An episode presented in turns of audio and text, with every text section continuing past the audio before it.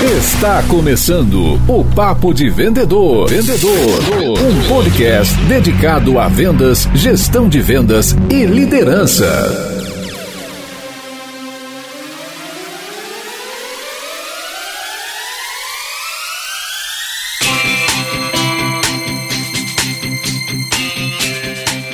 Olá, super vendedores, tudo bem? Estamos começando o nosso 11 episódio aqui do Papo de Vendedor. Eu sou Leandro Munhoz e aqui comigo está Daniel Mestre. E aí, pessoal, como é que tá essa força? Dani, fazendo aquele aquecimento padrão, o que, que você achou do episódio anterior, Objeções com o Caio Vidal? Cara, que episódio, hein? Longo pra caramba, acho que o maior programa até aqui. A galera que tava precisando de uma força para contornar, enfrentar as objeções aí, tá com bastante coisa para estudar. Com absoluta certeza. Acho que foi o episódio mais longo, mas com muito conteúdo, né? Foi aquilo que a gente falou depois na gravação. Dava para fatiar ele em três episódios. Hein? Se porventura, né, você que tá nos ouvindo não ouviu o episódio de objeção, então faz isso. Depois que terminar esse aqui, volta lá no, no Spotify ou no nosso site, papodevendedor.com.br e escuta o programa na íntegra. E agora, recadinho dos nossos patrocinadores. Nós ajudamos empresas de todo o Brasil a desenvolverem seus processos comerciais, a implantarem um CRM para controlar sua operação comercial e contamos ainda com os treinamentos para a força de vendas. Clique no link que acompanha esse episódio para saber como podemos ajudar você e seu negócio a vender mais. E aí, bora pra pauta?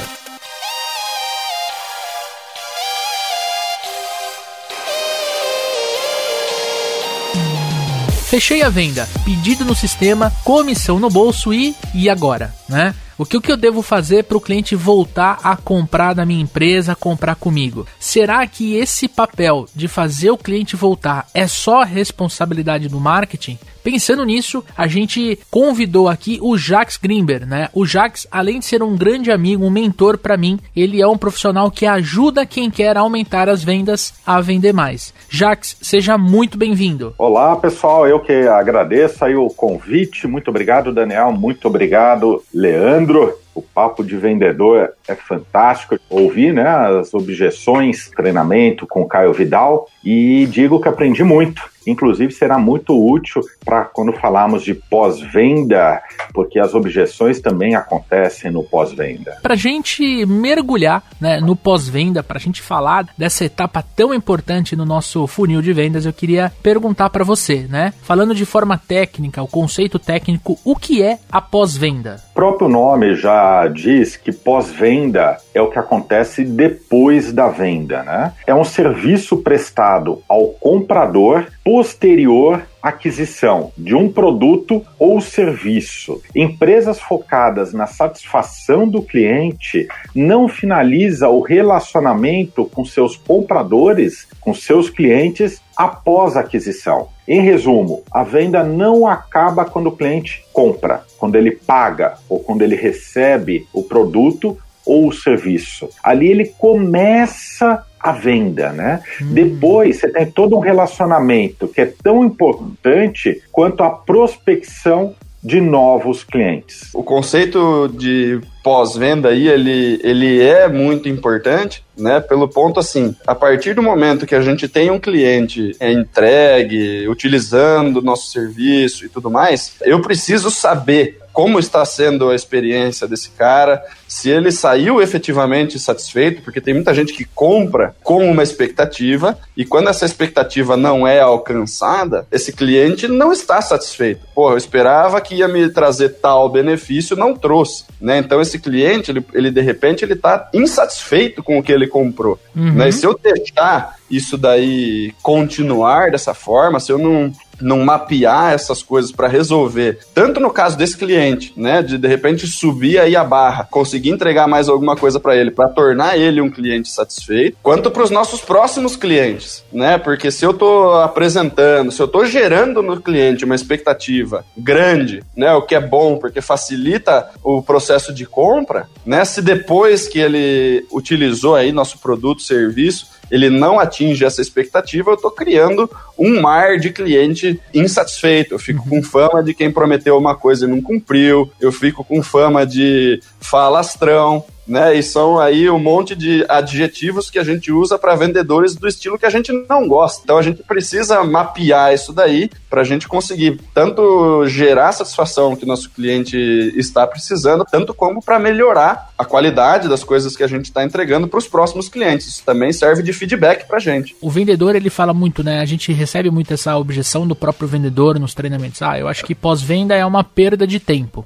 Então, Jacques, em cima disso que o Daniel falou, você acha que os que existe muito vendedor que tem medo de fazer pós-venda? Acredito sim que muitos vendedores eles têm medo do pós-venda porque eles não conseguem garantir ou não têm segurança naquilo que eles estão vendendo. Ao mesmo tempo, é importante entender que o cliente nem sempre ele quer reclamar, ele quer devolver um produto ou ele vai deixar de comprar com você e na sua empresa. Na maior parte das vezes, os clientes querem atenção. Eles querem uma ligação, querem uma mensagem do vendedor ou da empresa. O pós-venda não é só o tipo uma ouvidoria para atender reclamações. O pós-venda também funciona muito legal com clientes satisfeitos. Uhum. Porque cliente satisfeito, quando eu faço um pós-venda, eu posso transformar aquele cliente satisfeito num vendedor. Uma pessoa que vai me indicar para novos clientes, que vai recomendar a nossa empresa e vai recomendar o vendedor que fez a venda, que trouxe uma solução, que trouxe um sonho, né? ajudou o cliente a realizar um sonho. Então é muito importante entender que o pós-venda ele serve tanto para contornar objeções de clientes que não ficaram tão satisfeitos, como potencializar os negócios com clientes satisfeitos uhum. e às vezes até vender mais para aquele mesmo cliente que já comprou, saiu satisfeito. No caso dos vendedores que têm medo de ligar para um cliente insatisfeito, é porque o vendedor já sabe que houve uma falha na hora da venda.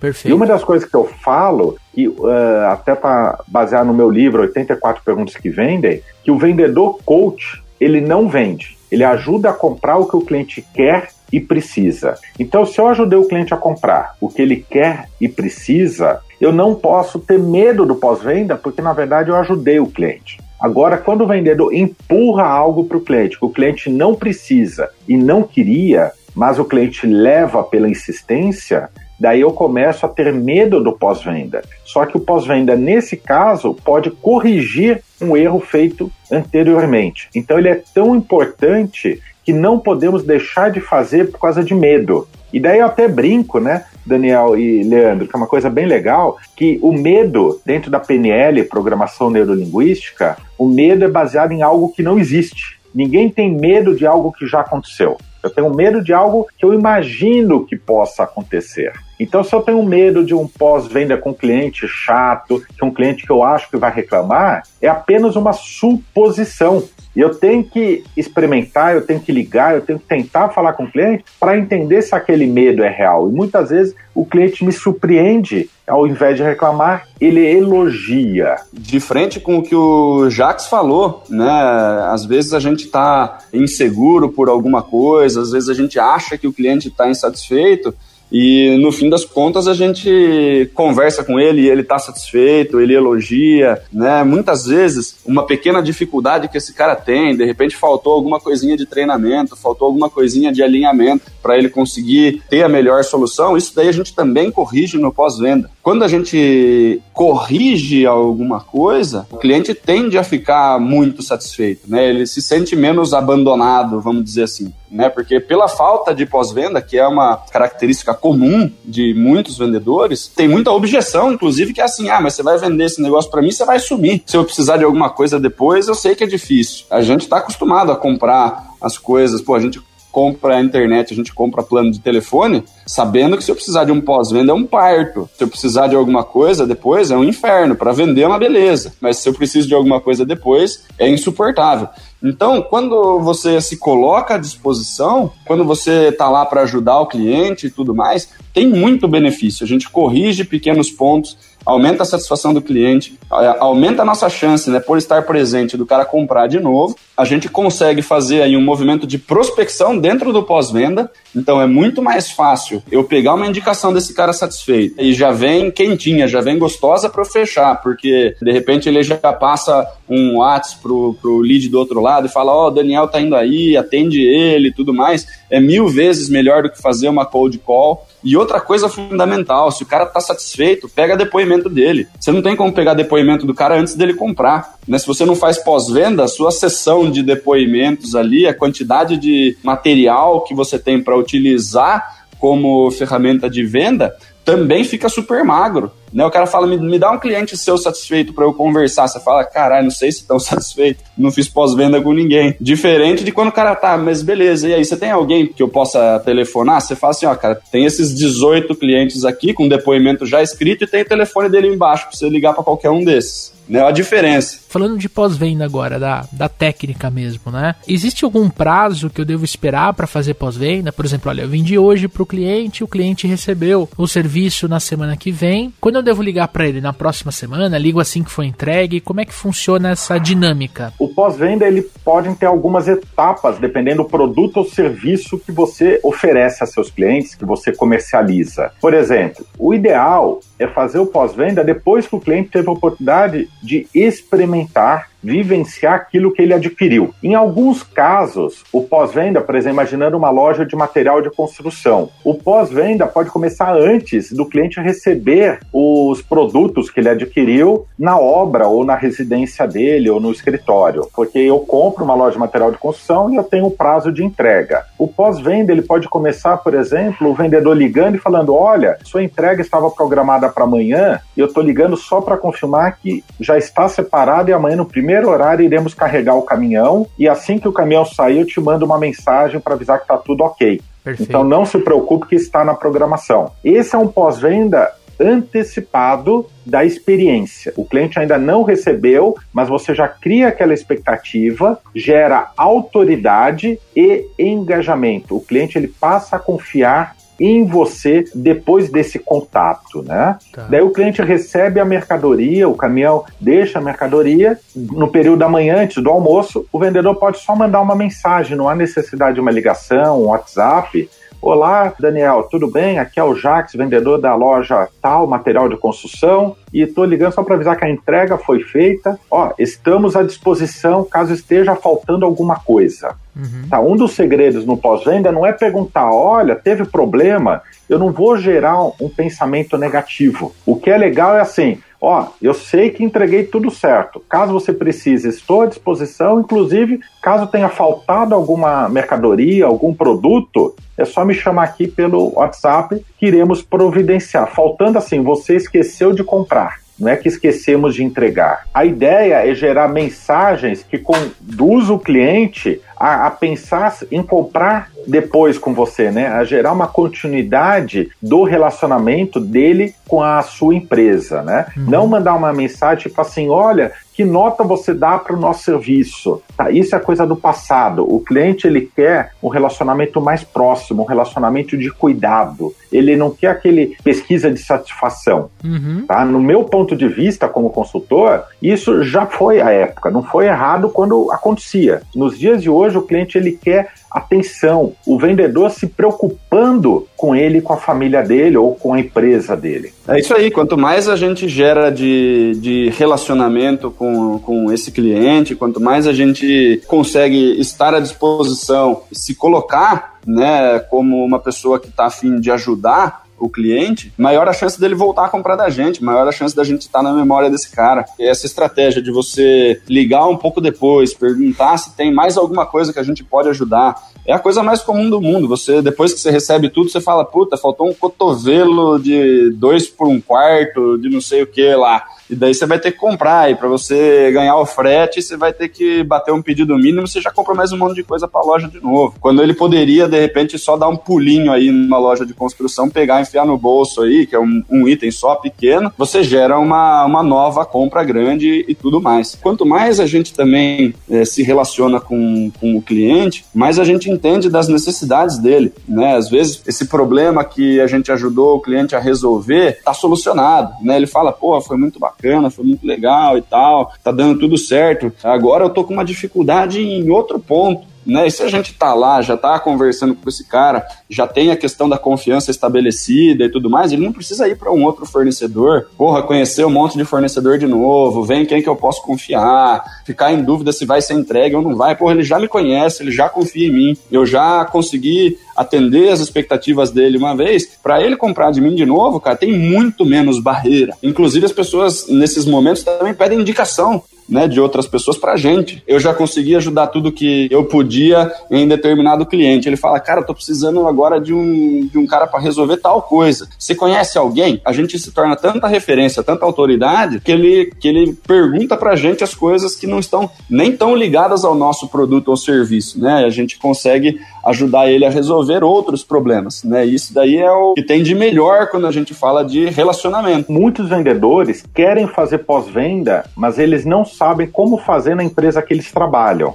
Então, uh, uma sugestão que eu sempre passo é que a empresa tenha um manual, um plano estratégico de pós-venda, né? onde que a liderança, diretoria monte roteiros, estrutura, qual é o momento certo de começar o pós-venda, o que falar em cada um dos momentos, para que a sua equipe de vendas tenha esse manual, esse plano de ação nas mãos para que eles saibam o que fazer. Porque só assim a liderança poderá treiná-los e cobrar resultados no pós-venda. Né? Quando a empresa fala para os vendedores, façam pós-venda e sai de perto, sem dar a ferramenta, sem dar o como fazer. Né? O segredo do resultado em vendas não é o que fazer, é a empresa ensinar a sua equipe o como fazer. E esse como muitos não fazem porque dá trabalho de planejar. Né? A empresa não quer contratar um consultor para elaborar esse plano porque acha que o custo é caro e eles não querem parar porque não acham prioridade e acabam não tendo um pós-venda. E eles não imaginam quanto eles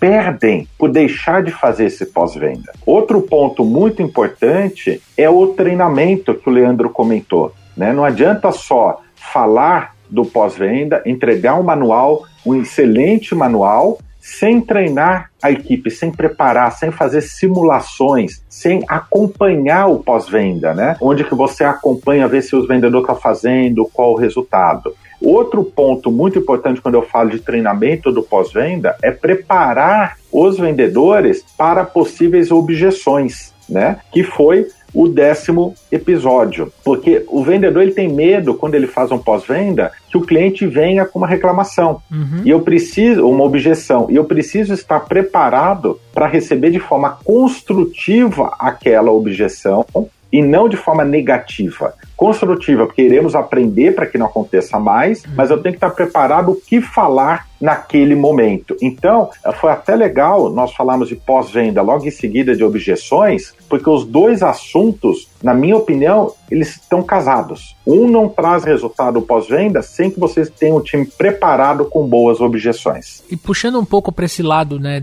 a gente usar o pós-venda como uma nova oportunidade de fazer uma venda, tenho duas perguntas aqui para a gente discutir, né? Se a gente pode considerar o pós-venda, a essência do pós-venda como uma nova venda e como isso nos ajuda né, nessa nova venda a fazer um upsell daquilo que a gente vendeu, ou de repente, numa nova venda, eu fazer um cross-sell, tipo, olha, você já tem tal produto, agora está comprando esse outro produto, faz muito sentido você ter esse acessório que junta os dois. É, como é que a gente pode trazer para quem está nos escutando uma forma de vender mais fazendo pós-venda? Que eu acho que esse é o principal motivador, né? Primeiro, eu acredito que o pós-venda ele não pode ser camuflado como um preparo para uma próxima venda. Tá. Tá? O pós-venda ele tem um conceito que é muito importante e deve ser seguido. Então não é na primeiro, segundo contato de pós-venda que eu já vou tentar fazer uma nova venda, a não ser que o cliente peça, que também é muito comum. Tá. Na primeira vez eu já mando uma mensagem, eu ligo para o cliente, o cliente fala: que bom, eu não estava achando seu contato, tá tão corrido, que bom que você me procurou, eu estou precisando de mais isso que você vende. Caso contrário, é importante saber o momento certo de fazer uma nova venda, né? Então, às vezes, você, por exemplo, uma das itens importantes no pós-venda é desejar feliz aniversário para o cliente. Uhum. É ter um sistema, né, um CRM, por exemplo, um software de gestão de relacionamento com clientes, onde que você registra até o dia e o mês de aniversário dos seus clientes e no dia você manda, olha, hoje é seu aniversário, parabéns, não vende nada, tá? Ó, do seu amigo consultor em vendas, Jax Greenberg, entendeu? Uma coisa bem tranquila, manda a imagem de um bolo e você surpreende o cliente com essa mensagem de aniversário, tá? Isso é um pós-venda. Você saber o aniversário do filho do seu cliente, da filha do seu cliente, da esposa do seu cliente. No dia do aniversário do filho, você manda: Olá, Leandro, hoje é aniversário da sua filha, parabéns, feliz aniversário para ela, estamos sempre à sua disposição. Eu, o cara vai falar: caramba, nem um amigo meu lembrou, o vendedor lembrou. Então, são pequenos detalhes que fazem a diferença no pós-venda, né? Quando você fala do pós-venda, qual o momento certo? Quando você entra em contato com o cliente para um pós-venda, saber como que ele está, nesse momento, por exemplo, que hoje, né, que nós estamos gravando um momento de pandemia, é o momento de você perguntar se ele e a família dele estão bem, Tá. tá? E não de querer vender. Daí ele fala, ó, estamos bem, inclusive eu estou aproveitando aqui para fazer uma arrumar casa. Se eu tenho a loja de material de construção, que eu citei no exemplo anterior, e o meu cliente fala que está tão bem que está arrumando a casa, talvez seja o momento de perguntar: olha, você já conhece a melhor marca de tinta para fazer uma pintura adequada, uma tinta lavável? Entendeu? Eu começo com uma consultoria e a venda será consequência. Com certeza, com esse pós-venda de consultoria para oferecer o produto posterior, você potencializa as suas novas vendas com o mesmo cliente. E se o cliente ainda fala muito obrigado, Jax, não sei o que, você pode até mandar perguntar para ele. Falar, ó, aproveitando que você está cuidando da sua casa, você tem um parente, um amigo que aceitou o seu desafio e também está cuidando da casa e que talvez precise de uma consultoria, como eu dei para você agora, o cara vai falar: caramba, acho que meu primo. Olha, se você quiser, Legal. me passa o contato dele que eu entro em contato com ele, tá? Então você aproveita, além de fazer um- uma nova venda, você já capta o quê? Uma indicação. Outra dica muito legal no pós-venda, tá? Dentro da própria empresa ou no próprio momento de venda, você já pode começar um pós-venda, sem que o cliente vá embora da sua loja ou sem que ele desligue a ligação, né? Que daí é o tal do upsale ou cross-sale. A diferença entre eles, que seria isso, né? O up e o cross. O upsale, por exemplo, vamos imaginar um- algo todo mundo conhece, o McDonald's, né? Eu vou no McDonald's e falo, ah, eu quero o número um.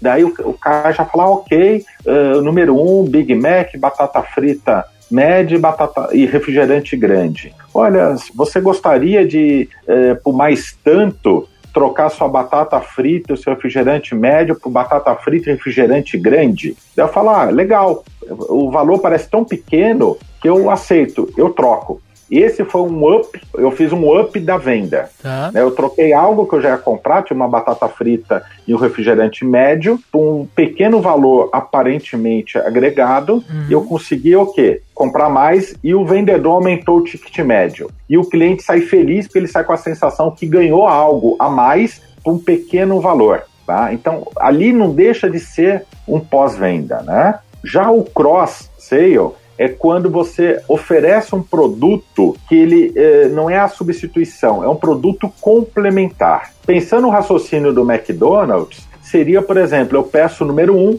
e o caixa fala: olha, deseja por mais tanto aumentar o seu eh, batata, a sua batata frita e seu refrigerante? Eu falo: não, obrigado, tá ótimo. Ele fala: ah, ok, mas eu tenho certeza que um sundae de sobremesa cairá muito bem. Uhum. Ao oferecer um sundae com um produto complementar, ele está fazendo o quê? Um cross sale, tá? Ele está vendendo, aumentando o ticket médio com algo que não é adaptável àquilo que eu já havia pedido, havia solicitado. E Ah. você pode fazer no momento da venda, por exemplo, quando o cliente numa loja física, ele está no caixa pagando, tá? Eu, em consultoria, eu treino muito os profissionais do caixa a abordarem, a fazerem essa abordagem. Porque não cria aquela coisa do vendedor querendo vender algo a mais. Por exemplo, o caixa ele pode até usar um gatilho mental que é muito legal, tipo assim, olha, você sabia, Leandro, que uh, as pessoas que compraram esse produto também levaram esse, um produto complementar.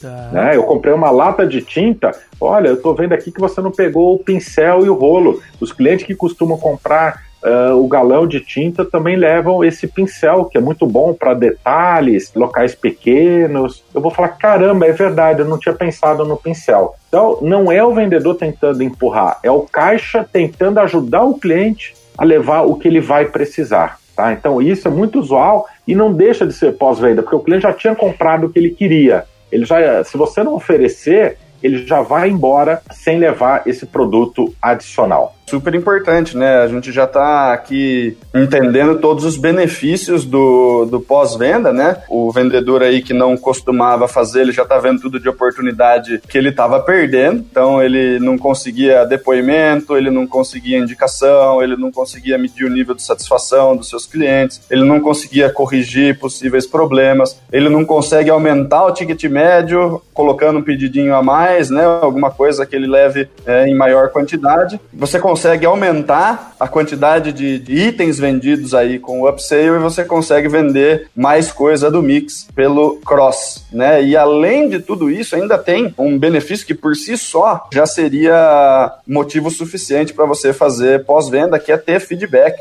né? A gente vai conversar muito sobre isso no próximo episódio de, de desenvolvimento contínuo aí, que é você pegar no, dentro do seu próprio cliente o que, que você podia ter feito de diferente, onde você de repente pisou na bola, que, como você pode melhorar como vendedor. Tem um monte de vendedor aí que não sabe o que fazer de diferente para vender, tá sempre esbarrando no mesmo ponto de repente, e depois que esse cara já comprou, já tá satisfeito com você, já tem um pouco de relacionamento, porra, para ele te dar um feedback bacana aí que você pode usar inclusive para vender mais para outros clientes depois, também é uma super fonte, dependendo do tipo de venda que a gente faz. É, a gente não tem um supervisor é, acompanhando, né? A gente não tem, às vezes as pessoas não têm nem gestor, né? Um representante comercial autônomo. Porra, não, não tenho feedback de lugar nenhum. Onde que eu vou conseguir? Eu vou conseguir dos meus clientes. Só que eu tenho que ser alguém que já confia em mim, que já passou por uma experiência completa de venda comigo, né? Então é mais um grande ponto de vantagem aí de você fazer o pós-venda. E as empresas, assim como o Jacques falou, né? Tem uma tendência a menosprezar essa etapa, né? Eles treinam super super as outras etapas, treina prospecção, treina investigação, treina apresentação, negociação, fechamento e deixa totalmente de lado essa etapa tão importante que você consegue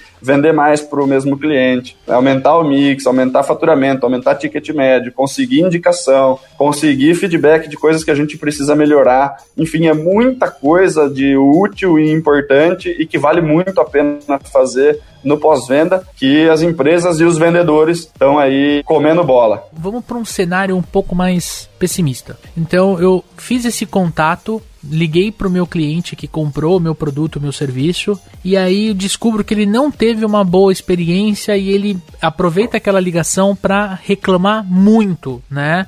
às vezes até um pouco mais nervoso, um pouco mais exaltado. Como é que a gente deve reagir numa situação dessas? Até o momento falamos bastante dos pontos positivos, né? Uhum. Mas também acontece quando o cliente ele está insatisfeito e acaba trazendo aquele monte de informações. A primeira dica que os vendedores têm que ser preparados para isso através de treinamentos é que quando o cliente reclama não é diretamente, no primeiro momento, ele está reclamando do vendedor, ele está reclamando da empresa. Tá? Então eu preciso aprender a separar. Tá? Eu, qualquer pessoa que tivesse da empresa ligado para o cliente estaria ouvindo aquela reclamação. Uhum. Se eu ligasse e falasse que meu nome é João da Silva, ele ia reclamar para o João da Silva. Então eu não posso receber aquelas informações como algo pessoal tá? Eu tenho que saber filtrar. Naquele momento que o cliente está nervoso, por mais que eu não concorde, eu tenho que aceitar o que ele está falando. Em PNL,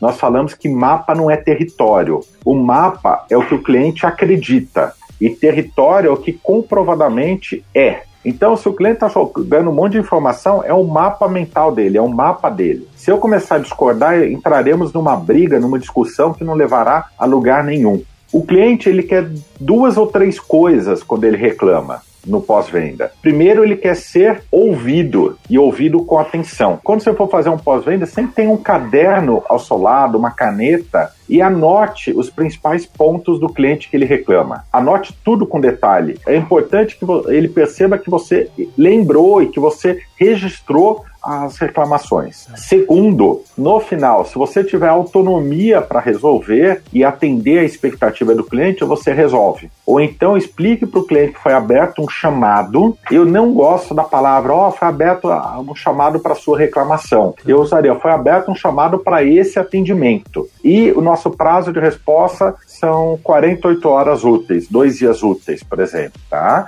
E tente responder em um dia. É o momento de você surpreender o cliente. Então, se você sabe que vai responder em dois dias, diga que o prazo são três dias. Tá? Aumente para responder antes. Quando eu falo anotar tudo, por exemplo, o cliente me liga reclamando, bravo, e fala: caramba, eu comprei esse produto de vocês, mas eu pensei que funcionava assim, não funciona, ele não está me atendendo. Ouço tudo. Quando o cliente parar de falar, eu começo. Olha, senhor Pedro, a sua primeira impressão é que o produto não está funcionando, não está atendendo a sua expectativa. Para que eu entenda melhor, qual era a sua expectativa? Tá. Então eu tento entender qual é o problema e depois eu tento entender se ele está usando aquilo que ele comprou da forma correta. Porque a maior parte das vezes das reclamações é que os clientes não leem os manuais dos produtos que eles compram não conseguem fazer o produto funcionar perfeitamente e aquilo gera uma frustração. Existem dois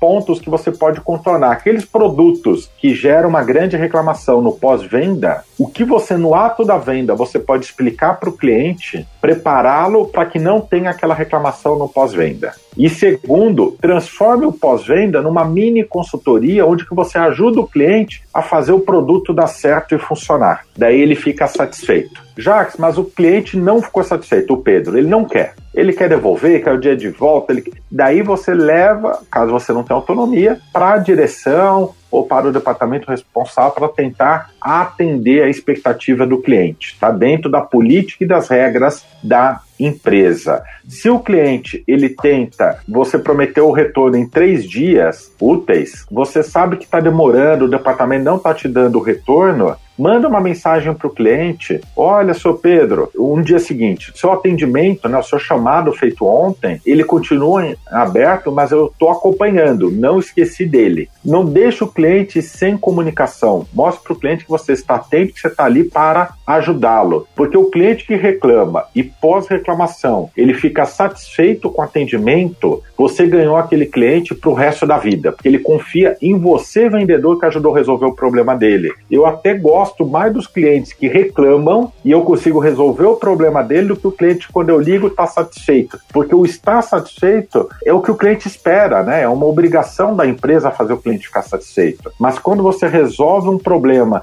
negativo, uma frustração do cliente, você potencializa o seu engajamento com aquele cliente. E esse cliente vai falar: caramba, olha, o Leandro resolveu o meu problema, o cara é fera. Eu liguei lá bravo, ele de uma forma tranquila, ele contornou a situação e ainda resolveu a minha frustração. Então você vai elevar a satisfação do cliente a um nível acima do que se ele tivesse satisfeito no primeiro momento com o produto. Eu gosto muito, sou fã da metodologia Disney. Lá eles falam muito sobre isso, né? Eles falam que qualquer ponto de insatisfação de um cliente, seja lá qual for esse ponto, é uma oportunidade gigantesca de encantamento. E aí a partir desse momento, né, que exatamente como você falou, né, que um cliente que já está satisfeito, ele simplesmente teve o que ele esperava. Ele comprou imaginando tal coisa, tal coisa aconteceu e tá tudo certo. Não fui encantado no processo. A gente é encantado quando acontece alguma coisa além do que eu estava esperando. E é muito mais fácil a gente ficar muito mais feliz com alguma coisa quando tem alguma coisa ruim no meio. Vamos dar um exemplo simples. É super gostoso assistir jogo de futebol que o nosso time ganha de 3 a 0. Mas ganhar de 3 a 2 depois de estar tá perdendo de 2 a 0 é muito mais gostoso. Uhum. Né? Porque eu tava numa situação lascada, eu tava puto, eu tava querendo matar todo mundo e daí, porra, aconteceu uma reviravolta, viramos o jogo, aí, aí que você sai querendo falar para todo mundo o que aconteceu. Então é esse lance de você de repente ter alguma coisa para você conseguir recuperar esse atendimento é muito vantajoso, né? Então, porra, o cliente reclamou da transportadora, você já sabe que a transportadora pisou na bola. Era para ele ter recolhido o material para ser entregue na terça-feira para chegar na quarta. Uhum. E a transportadora passou na, na quarta-feira, ou seja, vai chegar na quinta, já fudeu. Então você já coloca alguma coisa a mais nesse pedido, para quando o cara receber na quinta-feira, já tem um bônus lá dentro, já tem alguma coisa ali para recompensar ele. Enfim, tudo que a gente consegue fazer para recuperar o atendimento e encantar esse cliente, ele vai falar assim, ó, porra, esses caras dá para confiar muito neles, porque uhum. quando alguma coisa de errado acontece, não só eles estão afim de resolver, quanto eles resolvem muito bem. Em contrapartida, quando a gente simplesmente entrega o esperado, esse cara não sabe que se der alguma coisa de errado, se ele pode contar com a gente ou não. Ele só fala assim, ó, não, deu certo, uhum. enquanto tá dando certo eu tô tranquilo. Agora, se der alguma coisa de errado, é aí que muitas empresas mostram para que vieram, né? Tem empresa que fica lá com o reclame aqui bombando, não responde ninguém e foda-se. E tem empresa que usa o reclame aqui com maestria, né? De pegar todo mundo que tá lá dentro e transformar em defensor da marca. Tipo, tive uma má experiência e foi completamente bem resolvido. Você vai lá no indicaria essa empresa para outros amigos e tem um, um índice alto disso daí. Perfeito. Ou seja, os caras estão fazendo um trabalho muito, muito bem feito de pós-venda. E eu queria passar um hackzinho pro nosso amigo ouvinte, né? Que é o seguinte, quando você faz muito pós-venda e,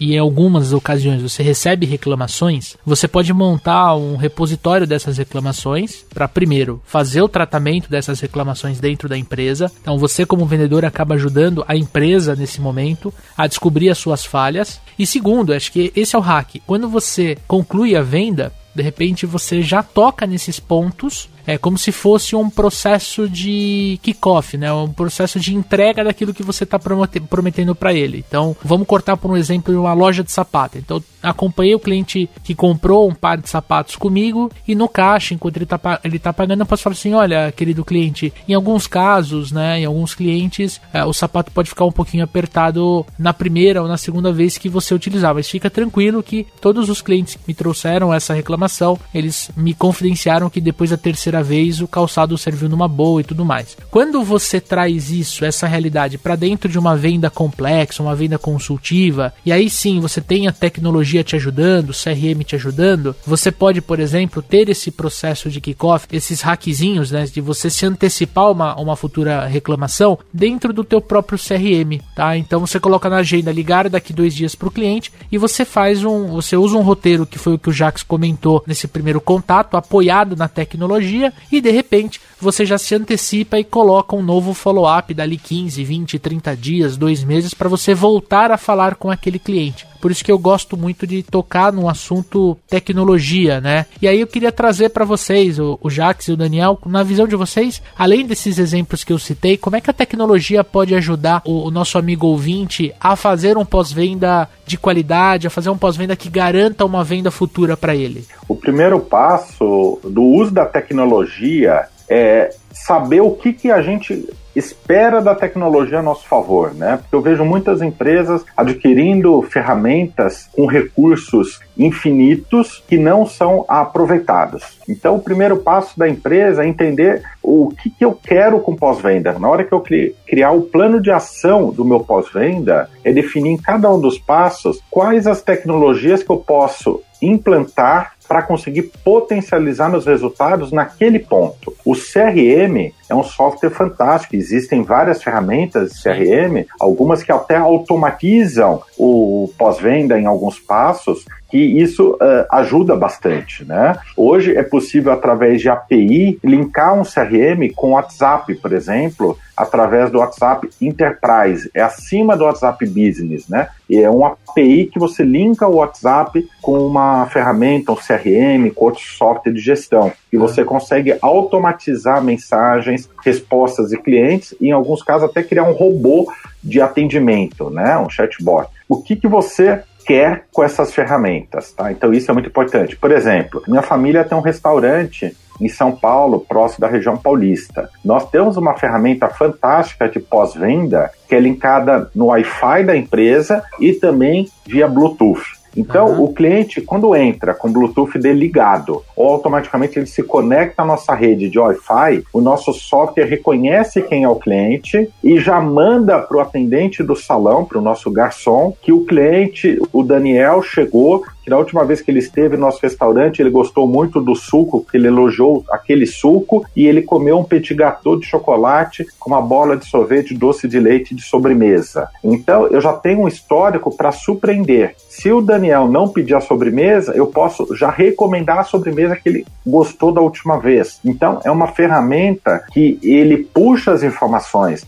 Ele avisa, por exemplo, olha, Uh, Jacques, sexta-feira agora é aniversário do cliente Daniel, que está sentado na mesa tal. Então eu já posso, por exemplo, fazer uma surpresa, falar, oh, Daniel, eu sei que essa não é hoje, mas é sexta-feira, é seu aniversário, podemos trazer aqui um pedaço de bolo e cantar um parabéns, ou dar um bônus para o cliente, um voucher para ele voltar no dia do aniversário, comemorar. Então, a ferramenta ela potencializa os seus resultados. Ele traz informações que muitas vezes uma pessoa não teria com facilidade naquele momento da venda, naquele momento do atendimento. Além que o CRM, ele traz todo o histórico de venda do cliente. Por exemplo, grandes redes de supermercado, né, quando eles falam, olha, me dá seu CPF aqui para gerar o cupom de desconto, cliente fidelizado, o que eles estão fazendo? O desconto é apenas para ter registrado o que você comprou e de repente você começa a receber e-mails, promoções daqueles produtos que você compra regularmente. Então a empresa ele filtra o seu histórico para gerar conteúdo, promoções, lançamentos, novidades daquilo que o cliente tem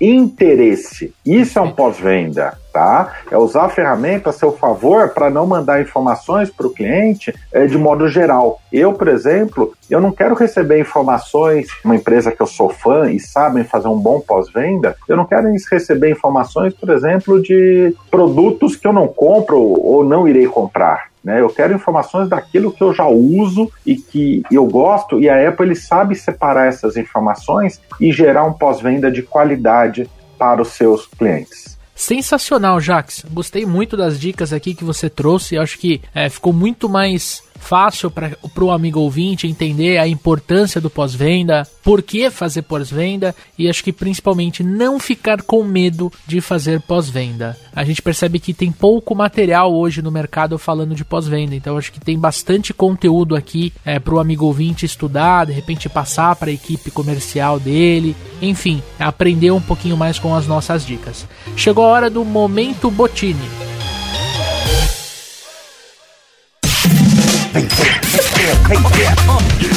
Momento Botini. Momento Botini.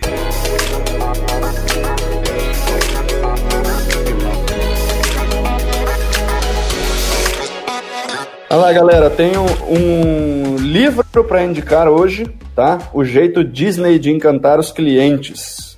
É do Disney Institute mesmo. É um livro super curtinho, muito fácil de ler, muito legal Tá? Ele fala muito sobre você mapear aonde você erra para você poder contornar encantando o cliente. Tem muita coisa bacana de utilizar aqui sobre a ferramenta da clientologia e tudo mais, né? Entender o que, que o seu cliente espera, o que, que o seu cliente quer, tanto para você vender, para você atender, quanto para você recuperar atendimento aí. Então Boa. fica a dica do livrinho. E você, Jax? Como indicação e recomendação, eu acredito muito no relacionamento entre as pessoas. O bom vendedor, o primeiro passo é gostar de pessoas, gostar de se relacionar. E quando eu falo de pós-venda, eu falo de potencializar esse relacionamento. Quando eu contrato um vendedor para uma das minhas empresas, eu pergunto: você gosta de pessoas? Como sendo o primeiro pré-requisito para que ele seja contratado. E quando eu falo gostar de pessoas, saber se relacionar,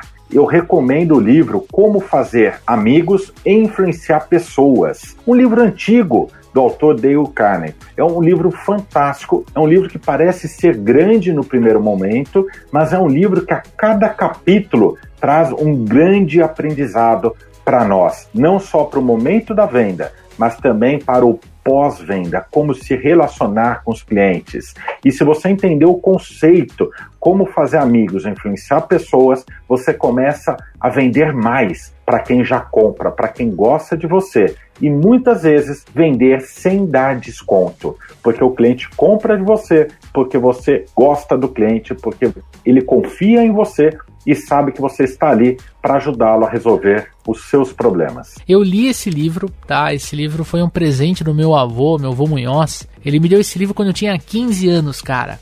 15 anos e, e hoje, até hoje, esses ensinamentos fazem muito sentido para mim. E se tem uma coisa que meu avô também me ensinou, gente, é que o profissional de vendas, né, quando ele vai fazer pós-venda, ele precisa ser muito bom de relacionamento, ele precisa ter muito repertório para conversar com o cliente. Para ele poder sair de uma saia justa, de uma entrega mal feita, para ele também receber um elogio, né, e aceitar esse elogio sobre o produto, sobre a solução, enfim, ele tem que ter um repertório, ele tem que ter preparado. Eu acho que a melhor forma da gente estar estar preparado para isso que o, teu cliente vai transmitir para você, seja positivo ou negativo, você vai tratar isso, é você conseguir se pôr no lugar da pessoa. Né? É você conseguir pensar como ela pensa, entender o lado dela antes de entender como você vai expressar, como você vai conversar com ela para ajustar, resolver um problema ou se não para fazer uma nova venda. Então tem um filme, na verdade, se não me engano, viraram três filmes, né? Um, dois e o três, chamado Se Eu Fosse Você. E é um filme que o, eles trocam de lugar. Então o homem, o espírito do homem vai pro corpo da mulher e o espírito da mulher vai pro corpo do homem. E é muito legal porque a gente vê como o protagonista ele sofre, né? Porque ele precisa se habituar a entender muito mais aquilo que ele não conseguia nem passar pela cabeça dele. Então, quando eu falo de você ter essa empatia para com o seu cliente, eu estou falando justamente disso, de você conseguir se colocar no lugar da pessoa para você fazer pós-venda com qualidade, pós-venda que garanta para você que aquele cliente esteja dentro da tua carteira de clientes, seja um cliente feliz e que te indique para as próximas vendas. E o segundo momento Botini, ele é uma dobradinha tá? que é o indicar o livro 84 Perguntas que Vendem, aqui do amigo Jacques Grimber, e ele também lançou aqui a gamificação, né, para você usar isso com a tua equipe, para você treinar, que é o baralho Perguntas que Vendem. Jacques, eu queria que você ficasse à vontade nesse momento aqui para falar um pouquinho mais do teu livro, dos teus materiais, como você sabe, eu sigo de perto. O livro 84 Perguntas que Vendem, ele já está na quarta edição, e essa edição é uma edição especial que quem adquire o livro ganha também uma palestra online de quase uma hora de duração, gravada ao vivo, que dentro do livro explica como adquirir esse treinamento online. Quando você fala de perguntas que vendem, são perguntas que conduzem outra pessoa conseguir aquilo que ela deseja, né? Você ajuda a pessoa a tomar uma decisão mais fácil. Você trabalha objeções trazendo novas argumentações, finalizando as suas argumentações com perguntas. Por exemplo, se eu quero que o Daniel, por exemplo, Leandro, ele compre uma caneta que eu tenho na minha mão, nas minhas mãos, né? Eu tenho uma caneta aqui e essa caneta ela custaria cinco reais, mas eu quero vender por cem reais. E eu falo, Daniel, eu gostaria de saber se você tem interesse nessa caneta que está na minha mão e se você pudesse até me falar por qual motivo você pagaria 100 reais por ela? Daí o Daniel diz: Olha, não sei se eu pagaria 100 reais por ela, mas se eu precisasse, talvez. Ó, Daniel, você está com um contrato na sua frente e esse contrato você vai ter de lucro 10 mil reais. Só que se precisa assinar agora e você não tem uma caneta nas suas mãos. Uhum. Ele fala, eu pago 100 reais. Então, perguntas que vende conduz o cliente a entender o que ele quer. Às vezes eu chego numa determinada loja, não importa o que vende, e eu falo, ah, mas o concorrente está vendendo 10% a menos. Eu vou lá no concorrente. Eu posso dizer para o cliente, né? Ele traz uma objeção e eu digo: olha, eu percebo que o concorrente pode estar 10% mais barato, mas sabemos que não existe milagre. E você realmente acredita que com 10% menos ele vai conseguir te dar um atendimento pós-venda de qualidade, como nós oferecemos a todos os nossos clientes para que eles saiam satisfeitos, você realmente acredita que o tempo que você vai levar para sair daqui e até o concorrente só para pagar só 10% a menos vale tudo isso? Eu posso garantir que se você adquirir o nosso produto pelo preço que vale, sem os 10% de desconto, você irá sair satisfeito, porque você poderá contar com todo o meu apoio. A sua preferência é adquirir dois ou três. Ah, então você gera perguntas, né? Nessa último exemplo, eu fiz várias perguntas que conduzem o cliente a falar: eu quero. O baralho, né? A gamificação, são 50 cartas, é um baralho com 50 cartas, muito legal, que é o inverso do livro. O livro traz exemplos de perguntas que vendem. Já o baralho, ele traz cases, traz exemplos bem legais de situações do dia a dia nossa dos vendedores. Com aquela situação no time de vendas, quando joga, né, um baralho para jogar com a equipe de vendas, uma gamificação em grupo, a pessoa ela tem que desenvolver a pergunta que vende. E se desenvolver a pergunta que vende correta, ela ganha o jogo. Ganha o jogo quem desenvolver mais perguntas certas que vendem e fidelizam o cliente. É muito legal, é uma forma divertida de treinar as equipes de vendas. Como é que eu compro se eu, se eu quiser comprar aqui o amigo ouvinte que está afim? Tanto o livro como o baralho está disponível à venda nas principais livrarias do país, a Amazon, entre outras, ou também pelo nosso site www.jaquesgreenberg com N de navio antes do B de bola, greenberg.com.br.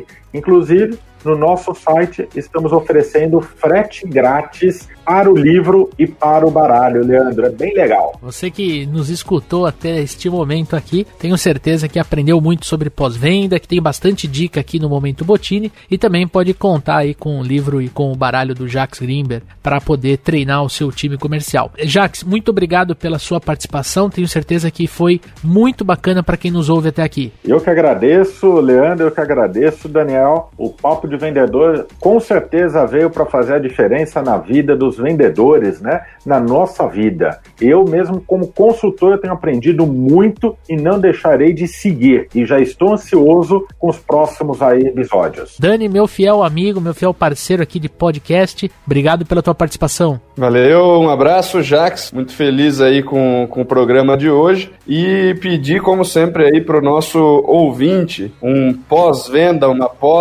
pós-ouvida mandem os seus feedbacks para nós, né? Já tem aquele jeitinho clássico de pedir críticas, sugestões e xingamentos para a gente poder utilizar aí para melhorar os assuntos, enfim, tudo que gira em torno do podcast. Né? A gente faz isso para vocês, a gente quer fazer o pós-venda, a gente quer saber como podemos melhorar, o que podemos trazer para melhorar a satisfação dos senhores ouvintes. Então, quanto mais vocês puderem mandar para a gente aí de feedback, ficaremos muitíssimo felizes. Um abração para vocês aí, galera. Boas vendas e até o próximo episódio. Este podcast foi editado por EditaCast. Acesse editacast.com.br.